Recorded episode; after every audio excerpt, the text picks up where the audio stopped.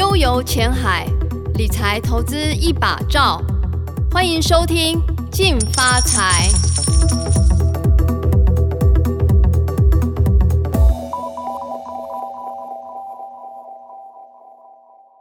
各位听众，大家好，欢迎收听由静好听与静周刊共同制作播出的节目《静发财》，我是静周刊理财主记者刘以清。我们今天要跟大家来谈谈领息这件事，因为这几年啊，在投资市场上，其实大家比起赚价差，当然赚价差也很吸引人，但是更多的是投资人都在追求领息这一件事，因为没办法，定存利率实在是太低了。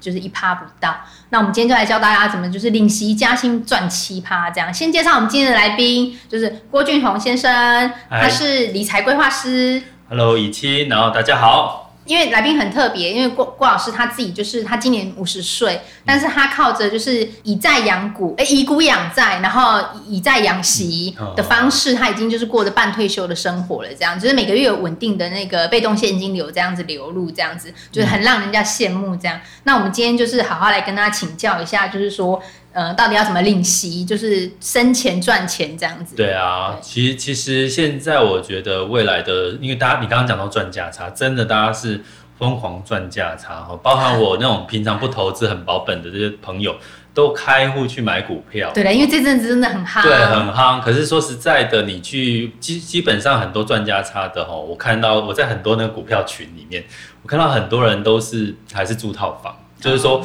好像买最高，对，然后就是纸上富贵，就是看它涨了，然后哎就不卖嘛，然后可能就就接下来又跌下来，然后就发现哎赚到了钱又空了。可是你会发现未来的这个社会这个。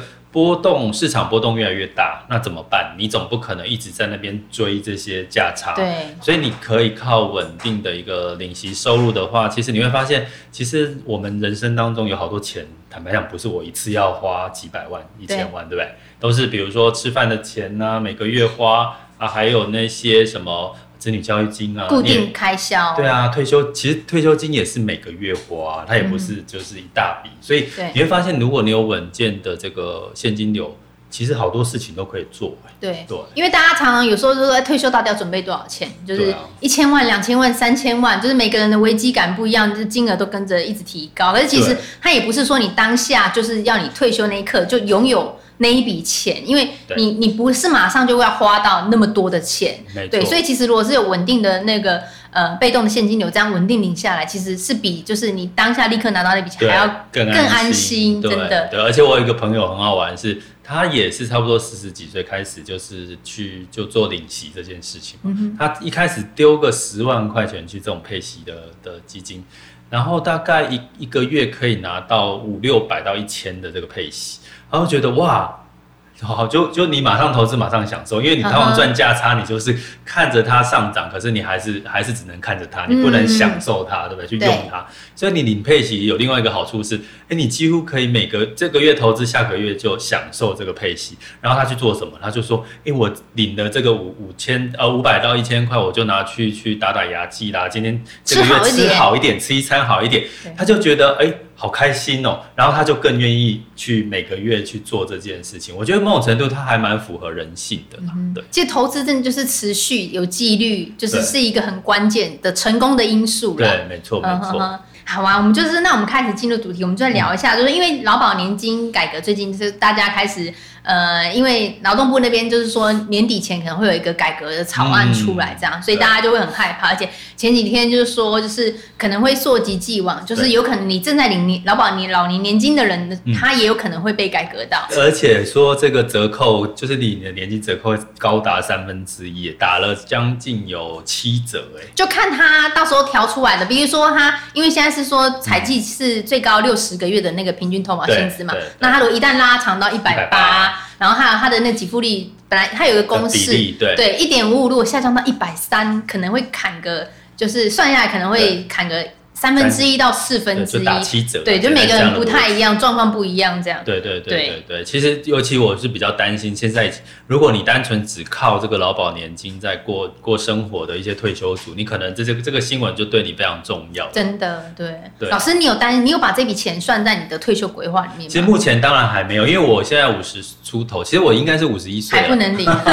对，其实我还不能领哦，但是我一直在盘算这这笔钱，如果呃未来我有几个想法可以提供给各位参考，就是说我可能把它一次领出来，然后我再去做一些配息的一些操作哦，因为毕竟我可以有呃这个这个方法是我有这样子的一些知识跟这样的经验，所以我觉得可以这样去操作。那第二个方法是说，好，那如果我现在还是领月领，可是。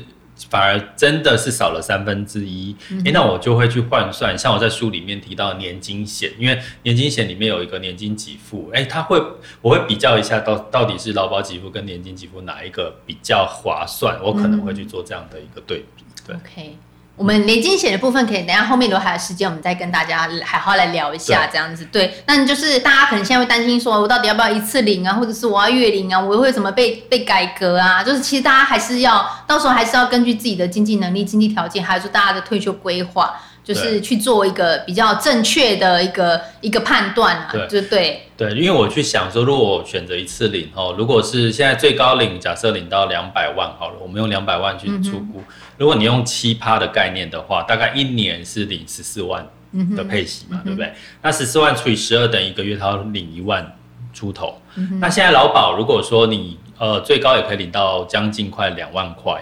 哦，你可以试算一下，一万多到两万块。那其实也有更高的啦，但是那个投保年资可能很长。对，那某种程度劳保年给付一定是比那个我刚刚讲的这个奇葩来的多哦。如果你换算下来，你现在不没改革，是因为它就是领到你就是走了，对，这样子，对对，而且没有风险嘛，因为政政府担保。可是如果接下来真的到明年开始就真的打七折，哎，那可就说不定了。这两个应该应该不知道会 会这么快吗？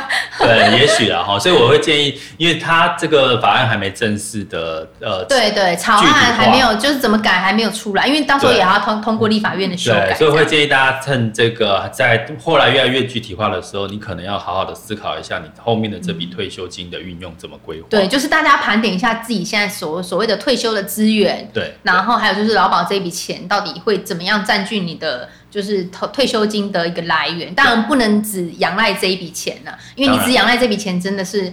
太危险了。对我我的想法是我把劳保这笔钱当做吃饭钱，就是说你再怎么样，再怎么遇到什么问题啦，或者是金融风暴啊，至少你有一个吃饭钱是可以让你固定就是有饭吃的这样概念。对，哎，老师，你的退休目标就是说，就是希望就是每个月有领息十万块嘛？对对，就是所以你这个目标已经达成。对，其实奇葩是为什么我会先讲一下，我先我在我的领息策略里面都是在奇葩，当然后续后面也会陆续讲到。其实奇葩是因为所有的这个配息工具里面，它配息的来源呢，其实有四个主要配息来源，一个是所谓的像债券，就是以你的规划嘛，对，对，你你也比较倾向于说领息是靠这四个商品，对对对，就是相对来讲它稳健一点，然后本金也可以稍微稳健稳健一点，然后配息率也稳健哈，所以都是以稳健这个概念，因为毕竟我现在可能有一大部分是靠这笔钱，所以我也会。要考量是稳健跟这个长期是波动不会太大这个问题。那我刚刚讲的这个部分，就是说你可以去思考一件事情：为什么配息可以到七趴？现在那个刚刚讲到那个定存利率都没有那么高了。那其实关键是在于说，它现在配息来自于这个债息股利。还有一个就是资本利得，就是它的价差。对。然后另外一个就是呃所谓的它操作汇率，因为我们大部分投资都是全球的一些投资标的，所以它会有一些避险的一些汇率上面的汇差收益。嗯。它主要是来自这四个部分啊，所以这是四个部分加起来到七趴，我觉得是一个合理的一个报酬。嗯。对。那所以呢，我在今年的时候做了一件事情啊，为什么我可以就是比较。安稳的，在今年配息率也没有特别的下降，是在今年二零二零年三月的时候，那疫情的时候，疫情的时候，那个时候你你你投资，你你你心里面在想什么？股市大跌，哇，大跌，先买一些再说，手上有闲钱，先买一些再说，这样。哦那个不错哎，我发现现在的国人的这个理财的观念等好久，对，终于等到这个但我们不希望疫。情发生啦，对，但是市场下跌是正等好久，对，本来是想说会有一个十年的金融风暴，对对结果等不到金融没等风暴就到金融风暴点到疫情来了哈。当然，我们真的不需要疫情发生，可是真的发生之后呢，在那个时候真的是非常好的加码的机会。我常常讲说，其实未来会有很多财富重分配的机会，嗯。就包因为现在高嘛，对，就是震荡的时候，对对，就震荡的时候，你低点你才能够买到低点的时候有机会市场往上走嘛，要不然你永远在追高，你可能就会一直在风险很大的一个情况下。嗯所以其实，在三月的时候，其实是一个相对你会看到所有的不管是股票、债券都是相对低点，所以在那个时候，我也的确做了一个动作，就是。跌了就买这样的一个策略，在其实在我书里面有特别提到，可是跌了就买怎么样？就会有人问我说，那怎么样？什么时候跌了是进场的时机？那我会建议大家可以用标准差的概念去看，因为标准差的逻辑其实就是你呃跌的几率有多高。如果跌到这个呃一个平均值加两个标准差的这个跌幅的话，这听起来好难呢。有没有对简单一点？比如说高点高档下来几趴这样子，会对，可是可是因为你投资的标的不一样啊，哦它的波动不一样，所以简单来讲就是你用你的平年化平均的报酬率减掉两个标准差，嗯。这个如果它你的跌幅跌到这个数字的话，老师跟我们介绍一下哈，就是说你觉得四大领席的商品是，你可以帮我们介绍一下所以所以。我再带回来，就是说为什么讲劳保年金的投资组合配置？所以其实你可以学着用这个劳保年金或者是全球退休金他们做的配置，那大部分它都是股债股债在那边做调整。嗯所以我自己在二零二零年的下半年的一个配置的组合是以这个股债同重的一个概念哈，嗯也就是说你也不能偏废债，也要着重股。那为什么呢？因为现在的利率那么低的情况下，嗯其实你会发现，你存银行的钱利率现在在美国是零利率了。对，那所以呢，资金就不会把钱放在这个股票里面。哎，那有一些人比较保守，会去买所谓的美债啦、公债。嗯对可是美债、公债现在的值利率，因为利率降低，所以它也变低了，它也没吸引力了。那怎么办？那大家去看摊开来看所有的这个这个利率的话，我们可以来看一张比较不同的这个投资工具的配息收益哈，它的差别哈，我们可以顺便来比较一下。你去看哦，如果我们现在存在银行的一年期定存的话，大概是零点七九，所以我们假设啊，你每个月要领三万块的息，一年就是三十六万哦，所以你大概要准备四千多万哦，四千五百多万的这个这笔钱真的有一点大，你会觉得那好可怜，对不对？一般人会觉得那好可怜，更何况是你知道现在银行，如果你放五百万进去的话，它还会给你的利息对就利息还给你砍呢。对。对啊，所以基本上你不会有这么高的这个利息哦，因为银行也不喜欢不喜欢这些烂头寸对。这样的概念，所以基本上呢，那可是你知道物价现在是会越来越低还是越来越高？越来越高一定肯定越来越高啊！你看现在房价还是掉不下来啊，对，你现在买任何的东西越来越贵啊，对不对？所以只有上去没有回来的，对，包含一些教育费用啊，都越来越贵。那怎么办？你的钱越来就越来越薄，所以存定存的话，其实真的是很傻的一件事情哦。所以这是我们不会去做的事情。那有什么东西是可以让我们越本金越存越少，然后我可能就是领的比较多。第二个，我去我们去比较像这种一般的储蓄险，现在最近有一个新闻也说啊，现在的那个利变型的利率，现在以呃国泰来讲，好像已经低于零点多趴，就一趴以下。嗯，所以几乎已经快接近定存的利息了。那这样子的一个相关的一些储蓄保单，它虽然保本，可是它一样也没有办法抗通膨。哦，对，那我们再回来看特别股啊，特别股现在的呃国内的这个相关的特别股、金融股，它大概的这个配息率呢，股利率大概是三到四趴左右，所以相对来讲，它的股价又不会像普通股的变化那么大。所以你看三到四趴，你大概要准备一千万。哦，就有机会哦，可以这个每个月领息三万块的这个概念。然后股票也是差不多嘛，好股利。然后我们再回来，接下来往下看哦。那债券型哦，债券型的 ETF，因为债券型 ETF 的配息率大概是三到四趴，可是不含它的它的配债券型的 ETF，它的主要是配息就是配息，对，它的那个净值就是净值，所以它是分得很清楚的。虽然它配息可能三三到四趴，可是相对来讲，它的净值。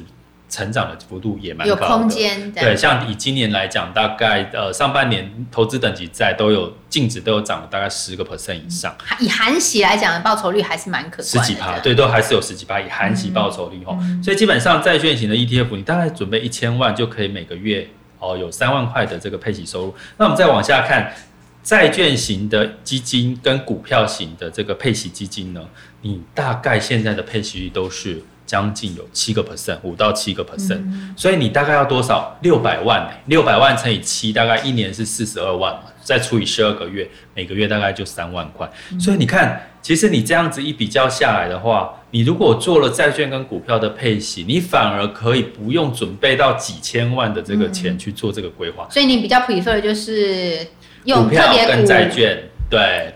目呃，我目前的话比较多的比重就是股票跟债券。那特别股是在三月的部分的确有跌了一波，那个时候有进场。那但是呢，我主要的配配置会是在股债同重的一个概念，以基金为主。对，以基金。那那现在来讲的话，呃，我会觉得现在现在股票相对来讲表现的比较好，对不对？我的配息率维持在七趴，可是我反而在这个净值上面。哦，尤其美股涨那么多，我的净值也反而有一些增值。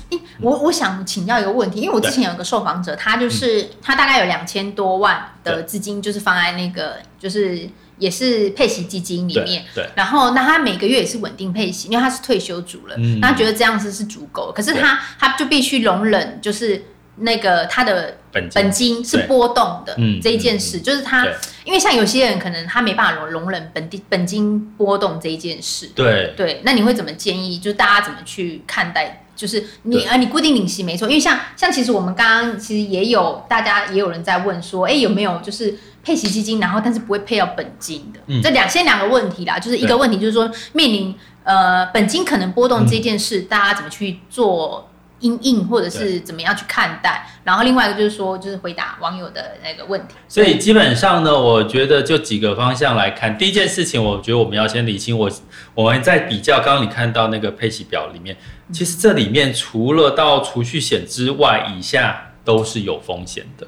所以你还是要记得，我们在做的配息这件事情，只要高于银行的定存，其实基本上都是有风险。所以你。不要去奢望它一定就保本。如果你要保本，抱歉，真的你就没有这个羊毛出在羊身上嘛，就没有奇葩这件事情。那第二个事情，我前面已经讲到说，其实领息的来源有四大类嘛，哦，净值，然后这个汇率的这个避险，然后还有这个呃债息跟股息哈。那可是相对来讲，因为它会波动啊，所以如果短期的波动，你你要你可以问自己一个问题：短期的波动你可不可以忍受？嗯。就是说，股你买股票也会波动嘛？那你买这个配息类的这个投资工具也是会波动，你可不可以忍受短期度的波动？如果你可以忍受的话，那你可能你就适合去呃做这件事情。那我们通常会怎么去判断？其实你就拉长时间看。对，所谓的拉长时间看，就是说我通常现在我建议我自己投资的基金，我比较不会去选择刚成立的基金，嗯，因为你刚成立基金，你不知道过去当遭遇到不同的金融风暴的时候会。发生什么状况？所以我通常会呃去看它过去十年来它的净值的一个变化，因为三月份股债都跌，对，所以你总不能用三月份来来看待它也跌这件事情，因为是所有的资产都跌，全市场都一样，对，都一样。哦，包含美呃像金融风暴雷曼兄弟都一样，股债都会跌，可是你要看的是，那你拉长来看它有没有回来？好，它回来的速度有没有有没有跟其他的比是有？有比较快的哈，所以基本上呢，像我在呃书里面也会提到，我就会去找到这些呃相对来讲它的那个历史哈比较久，然后它的净值就是不含息的净值，它相对来讲比较没有波动那么大的，好去你可以用这个这个角度去去找的话，你说不含息的波动。呃不含息呃不含息的话，单纯它净值的波动比较小的。或应该是说这十年来它的净值有没有慢慢回到它十年前的净值？这十年来，就是从二零二零年嘛往前推，它成立的时间。哦，它的净值的有没有？它中间如果有波动，它有没有慢慢回到它原始的这个成立的时候的净值？对，其实这样子你就可以很清楚的知道，它经你去试想，它经历过了金融风暴，哎，它慢慢的哦配了息之后，它的净值还可以慢慢回来，那代表它的操作怎么样？你就可以稍微安心了，因因为我们毕竟做这个领息的工具，其实我们是要放长期嘛，我们不是要追求短期。所以我刚刚讲的第一个，你要先把自己的心态弄。短期的波动难免会受一些市场的影响。对，然后第二个就第二个就是拉长时间看它的净值有没有，那有没有真的还是有哦，真的还是你去找哦。如果你有用做功课，你会发现还是有。有净值还是会会往上的哈，那我在书里面其实有介绍这些工具，那配息率就是还是可以维持在七趴以上，所以用这样的概念，其实某种程度你还是可以找得到这样子的一个投资工具。对，好啊，那我们回答一下网友的问题哈，就是一样刚刚就是就是有 不会配到本金的，对，配到本金还有这这个事情就是 所谓的配息，它我刚刚讲有这四个来源，可是大家知道配息通常是年配嘛？或半年配，也就是说，你的债券是一年配息一次，或半年配息一次。那我现在台湾特有种就是月配型的这个这个基金的话，月月配，我月月配，那我配了第一个月，我后面十一个月怎么办？我我自己藏起来吗？嗯，你懂我意思吗？就是它实际上它是一年配一次，哦，债券是一年配一次。那你其你它配了第一个月，后面十一个月，它就把它放到你的这个镜子里面去。嗯，好，那接下来呢，在下一个月、第二个月再把。第二个月要配的，再从镜子里面拨给你。可是呢，因为主管机关说，你所有的这些事情反映出来的都一定要写写清楚，说你是你配多少是在本金。对。所以我要讲的是，你配到本金不见得是真正的本金，就是你投入本金，而是你配息它的第二个月、第三个月配，它还是会放到你的净值啊。你的资本利得的部分，它还是你的净值啊。那这边它把它配出来，嗯，抱歉，主管机关跟你说。你要把它说这个是本金，因为它都被归类在本金。所以第一个呢，其实你你说它会配到本金，如果你要用这个定义来讲，它就是配到本金。可是它的本金是包含这个未分配的。这个收益还有所谓的这个资本的利得，对，好，所以你可以从这个角度、这个解释看，你可不可以呃稍微放心一点。那第二个事情呢，会不会真的配到本金？所以我会建议各位，其实的确有呃，大家现在国人很喜欢买一种叫做稳定月配。也就是说，不管怎么样，不管市场怎么波动，它就是固定配给你这么多的单位哈。但是这种呢，我觉得就比较有机会会配到本金。为什么？因为它市场的好坏，或者现在的整个呃利息收益变少了，可是它还是配给你一样的钱，那是不是代表它就有可能配到本金？所以呢，我会建议大家可以去选一些它长期稳健的配息，可是它不，它就算市场有波动，它会稍微配给你少一点，或者是当市场更好的时候，它配给你多一点。你可以接受的这样子的一个配息的一个一个标的，如果你学我我知道很多人很喜欢那种稳定月配。就是我每个月都配一样，可是这个因为每个月发到账户就哎就有这笔钱进来啊，就会觉得就会觉得比定存好，那个而且那个数字比定存好，大家就觉得哎我我我我放对地方了，我我比放在银行好这样子，很多人都会有这种心态。对，所以如果你真的要选这种，当然也可以啦，因为你稳定就有一笔收入，可是你就要忍受你的本金可能多多少少会被配到。但你也要知道这一，你要知道就是有可能会配到本金这一件事，你要知道，而不要是说哎你不知道，然后你就只是单纯的领。息领的很对，就是他。如果你要硬要说哪一个比较容易配到本金，就是我刚刚跟你们讲的这个稳定稳健月配，配的每个月配的金额完全一模一样的，这个就就会比较容易有配到本金。那基本上呢，如果你从二十几岁的时候每个月呃定期定额一万二左右的话，哦，那每个月定期定额，然后我给各位很多人会问我说，定期定额要放多久才会赚到钱？我跟各位讲，很简单，一个魔术数字就是三。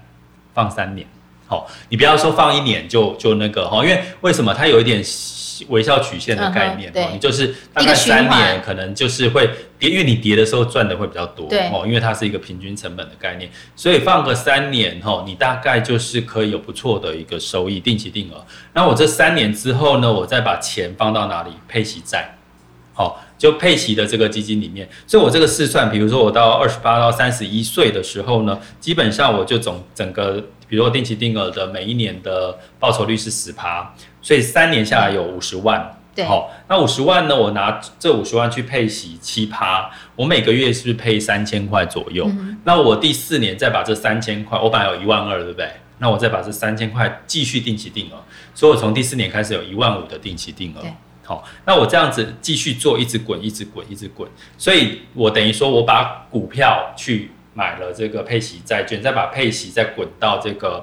呃，这个本金里面，所以某种程度呢，我被会变成我每三年会去做一次这样子的逢低，哦，就是说跌了就买这样的一个状一个一个一个政策。比如说，哦，今三年到了，哎，我现在有这笔定期定额了，我看我的报酬率，呃，像我自己比较长期投资的是医疗产业的基金，医疗产业基金，其实真的你真的放长，它就是报酬率就是会直接给你一个满意的数字了。那你就是呃，我就买了，比如三年。然后累积到一个一个，比如说呃三十趴五十趴的报酬率，那我就把这笔钱呢，哎，现在债券如果相对低点，那我就把它投投到配息债，以股养债，然后就是用这档基金养这档基金，对对。然后我这个时候我的债我领的配息就更多了，我可以干嘛？我不一定要把它再丢回这个股票，也可以。那你可以趁这个时候，比多出来的钱，我可能今年我就去规划我去哪里旅游的一笔一笔一笔。经旅游预算，所以我会变成说，我每个每一年都有多一笔预算，我可以去想，说我这笔钱要丢进去投资，还是我要我要去做一些运用。其实就一个观念啊，如果你还很年轻，你没有急着要领这笔这一笔息的话，你也不要急着把它花掉，可以再去转到下一个投资标的去，这样子。对，因为毕竟我们在年轻的时候，工作收入照理说了，应该是越越工作经验越多，然后收入越高。对。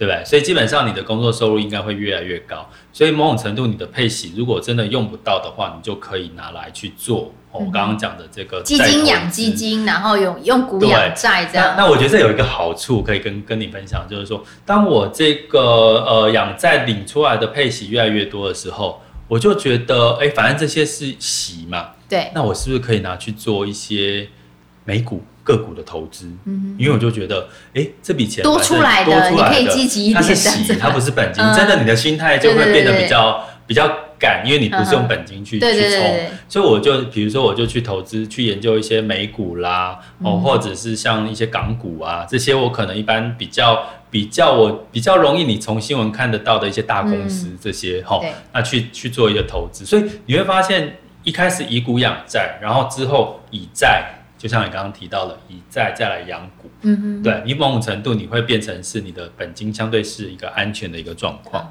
那我想问一下，就是老师其实有有讲有讲说，其实如果你你希望有一个长远的一个领息的一个计划的话，其实是分阶段去达成的嘛，对不对？对对，所以我们要讲一下，我们在书里面都提到葡萄串领息法哦，来。那葡萄串的领息法呢？基本上我们可以把我们人生的领息，呃，很多人问我说：“老师，老师，我投资领息什么时候开始最好？”我跟各位讲，你年轻也可以，不就是任何时间点都可以开始投资领息哈。只是说你的投资领息，你的方向跟目标一定不一样。比如说年轻的时候，你一定是追求什么？我要财富的极大化嘛？对，哦，你那当当你年纪越来越大，越越大的时候，你通常会追求的是固定的这个呃稳健的现金流。我我的我这个投资策略是这样子，我觉得人生呢可不可以倒着活？就倒着活，就是说我一开始就像退休一样的生活，我可以边工作，可是我可以边享受我的人生。因为说真的，我我我年轻的时候啊，我做了呃，我去做高空呃跳伞。我在从澳洲啊跳飞机一万三千英尺这样跳下来，哇！然后有十五秒的这个自由落体，也就是完全没有撑伞，然后十五秒之后再打开。可是叫叫我现在这个年纪，你那时候有数吗？真的就是没有，我完全。还是你就下了，就是自己哎，觉得十五秒应该到，赶快按这样。我没有那么厉害，是我们背背后的背了一个教练，所以我们他会帮你那个。对，我们跳下去其实是完全脑袋放空，而且你知道跳下去是，你有享受吗？哪一边是天，哪一边是地啊？因为你就转来转去，还是是是完全是完全是感觉是重新活过来的感觉。可是我要讲的是，那二十几岁我做得来，可是叫我现在五十岁我去做，我真的做不来了。所以，我我觉得说，领息的好处是你其实可以像人生是可以倒着活，是边工作边享受生活。你可以用领息的收入去做你想做的事情，哦。所以第一个阶段，呃，年轻的时候先求有，再求好就好。比如说你你的股股债的比例呢，比如说你一开始可以是七三，哦，就是你的股票部位比较多。然后我刚刚讲的以股养债或以股养股的概念，哦，然后呢，你一定要把钱。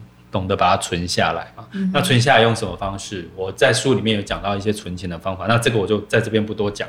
那第二个部分就是说，当你开始有了一定的领息之后，我刚刚想说，你开始觉得哦，好棒哦，我投资可以马上享受得到。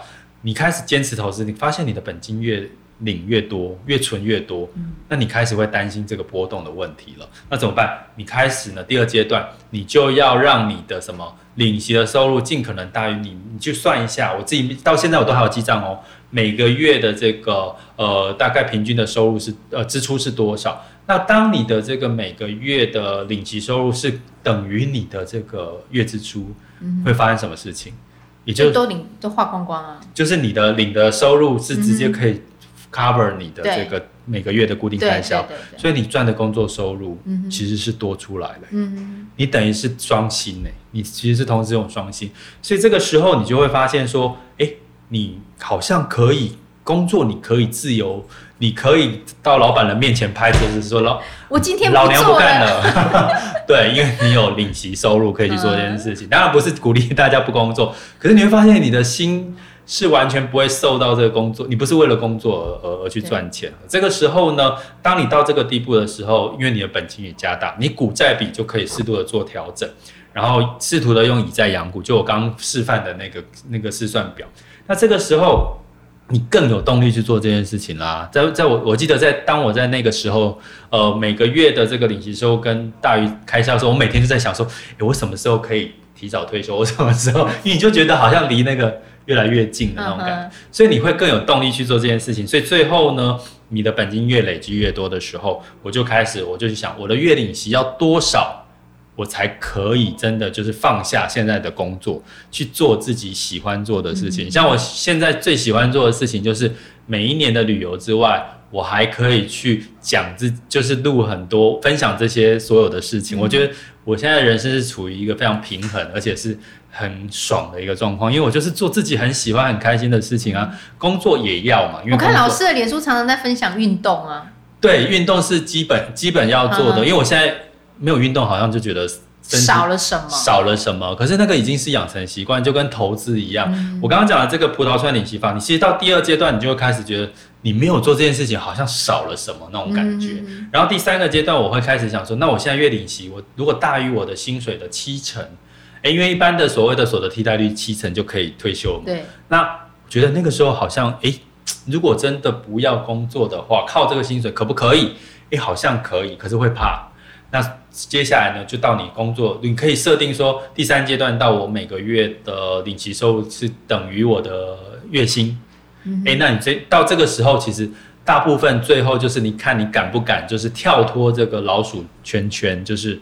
直接就是呃，就靠领息收入，但是靠领息收入第三阶段，并不是说你就什么事都不做，就真的像这个狮子一样躺着干，嗯，而是你要去去思考你这辈子真正喜欢的事情、兴趣的事情是什么，做了什么事情是可以让你这辈子没有遗憾的。嗯，我在第三阶段去就做了很多这样子的一个思考，所以这个葡萄串的概念就是说，你会变成人生倒着活，然后你越存越少。越领越多的一个一个持持操的一个方法。对，哎，老师，我最后再问一下，你的四大的那个领息的商品有包括年金险吗？对对对。我们刚刚其实前面有稍微谈到一下，因为我刚刚其实私底下有跟老师聊一下，因为台湾人大部分现在买年金险，大部分大家都是着重在前面的累积期，就是因为你你缴保费嘛，你在累积这张保单的价值。然后等到你，比如说你跟保险公司约定好，有六十岁，然后开始你就是进入年金化，然后呃每个月就是呃从从这张保单，然后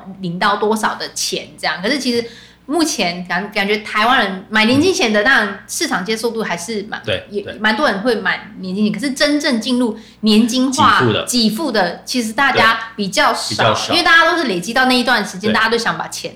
领回来。没错，没错。，比较少人家真的进到年金化。对，我觉得可以帮年。我们现在讲年金险，包括我书里面提年金险，我的重点都放在年金给付这个阶段。嗯，但是很多人在看年金险，比如说你说都是看哎投资。型啊，什么利变型啊，这不好啊，嗯或者是利率越来越低。其实你们讲的这个都是所谓的累积期。嗯，那累积期呢？你可其实你可以选择各种，比如说你自己去投资股票、投资配息基金、投资 ETF，或者是在年金里面去做滚存，或者是利变型都可以。其实这没有限制。可是年金有一个有一个功能，就是说你可以选择五十岁以后什么时候要进入年金给付。嗯所以我们的关键讲年金险是年金给付这件事情。那年金给付目前呢、啊，假设了哈，你如果你在这个年金险里面你有一百万的话，它大概的年金给付率大概是三趴的配息率，三三趴多。那我为什么会在书里面特别介绍年金险？是因为年金给付是你活越久，大家就用劳保的概念，就累积期就像你缴劳保保费，给付期就像你进入年金给付。那劳保给付是是不是一辈子？对，哦，大家要记得哦，劳保的这个年金给付是呃，你活多久就领多久。可是你现在劳退薪资的六趴，就是这个企业自提六趴，这个那个是没，这个是用完就没了。了哦。对，呃，对，就是它会按照你的平均余金额命余命去算到，一般现在是八十四岁了。嗯比如说你你的六趴如果累积了一百万，那到时候就是六十岁之后你开始办了，那就是呃从八十六十到八十四岁之间，你把这一百万领完就没有了。对，就就是就没了。劳退，但是劳劳保的话是领到你走。走掉，对，所以基本上年金险也是跟劳保年金一样，就是你一直活着，活到一百岁、一百二，它还是一直给你领哦，这就是年金险的特性。那我为什么讲年金险？我在里面特别推崇年金险乙型，因为它有一个抗通膨的作用，大家可以去研究一下，就是说，基本上我们现在利率是不是越来越低？可是呢，未来有没有机会利率往上走？因为通膨嘛，物价嘛，利率还是有升息的机会。所以这个年金也像你去想，劳保的年金给付，你每一个月假设固定领呃一万块好了，未来二十年之后还是领一万块。嗯，可是呢，年呃，金它会险稍微微调了，它也它也会根据那个物价波动，也是会微调嘛。但是就是物价波动。呃，所以所以基本上年金险的年金给付呢，它有一个年金限制因子，也就是说，当你的这个利率往上走的时候，你年金给付的金额也会往上走，所以它有点抗通膨的作用。所以我不是要鼓励大家说你全部的钱去买年金险，而是说你可以用我刚刚讲这个吃饭钱的概念，你可以把这种保本，因为毕竟年金险是我刚刚讲的这几个工具里面最保本的。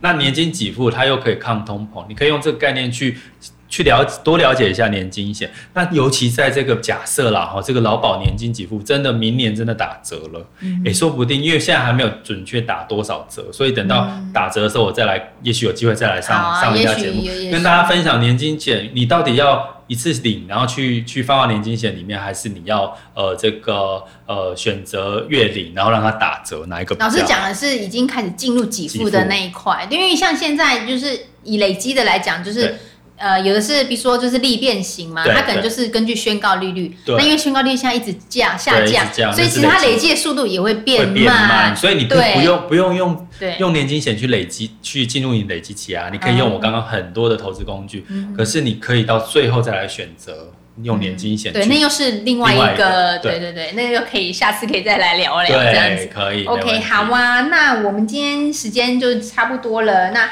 非常谢谢就是俊宏哥的分享，那也谢谢大家的已经参与。那想知道更多的理财讯息，一定要锁定我们的进发财，谢谢。想听爱听，就在静好听。